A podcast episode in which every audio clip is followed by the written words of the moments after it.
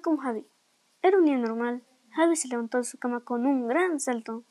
Javi tiende su cama, se vistió y se fue a desayunar. Cuando terminó de desayunar, Javi le dio su comer a su perro Wilson.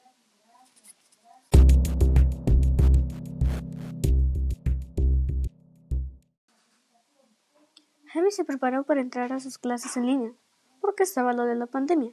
Cuando terminó sus clases en línea, comió y se fue a leer un libro. Cuando terminó de leer su libro lleno de misterio y aventura, se fue a jugar con su amigo de otra escuela. Cuando terminó, siguió leyendo. Cuando terminó de leer, se fue a cenar. De ahí se fue a ver la tele. Cuando terminó, se fue a la cama para ir a descansar. Soñó con que era un detective, pero eso será otra aventura.